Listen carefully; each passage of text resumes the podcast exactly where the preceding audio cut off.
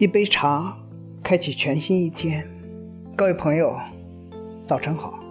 现在是早晨六点半，我们相约荔枝电台 FM 二五七八六七茶叶地理频道，一个喝茶、聊天、旅行的电台。一杯茶中有我，有你，有情有义，茶叶地理。今天是我们的第一期节目，如果喜欢我的节目，请转发链接到微信朋友圈。想每天收听到我们的节目，请到软件市场下载荔枝 FM 电台。荔枝就是一骑红尘妃子笑，无人知是荔枝来的那个荔枝。订阅 FM 二五七八六七茶叶地理。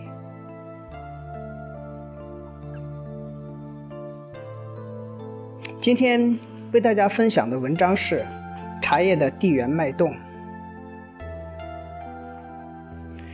西湖龙井、洞庭碧螺春、安溪铁观音、云南普洱茶，这些我们耳熟能详的中国十大名茶，不管各式版本中出现的茶类品种有怎样的区别，却都有着普遍的共性：地名打头。也许自从茶圣陆羽著《茶经》开始，便为这南方之佳木打上了深深的地名烙印。阴林阳雅，野者上，田者次。上者生烂石，中者生利壤，下者生黄土。以至今天说法不一的中国十大名茶，都无一例外的。加上了地理的限定。且不说西湖以龙井而名，还是龙井因西湖而正宗，也无需论普洱茶非云南产而不能具其名。但在人们的内心深处，早已潜移默化地接受了一种概念：非原产即不正宗。龙井非西湖出产而不能名至实归的名茶地理概念，在某种程度上已成为一种甄别和界定，成了一种保护或区分。名茶与产地已经紧密地捆绑在了一起。与市场结合紧密的茶叶流通行业，地名或是原产地保护的因素正发挥着越来越重要的作用。一些以地名起头的产地证明商标，正呈现出超越以往的活力。中国十大名茶，中国驰名商标的安溪铁观音，已不仅仅是安溪茶人追逐的目标，甚至已经成了茶叶消费者甄选茶叶的区别物。新兴的如日照绿茶、乌源绿茶等原产地商标。也正焕发出独特的地理魅力。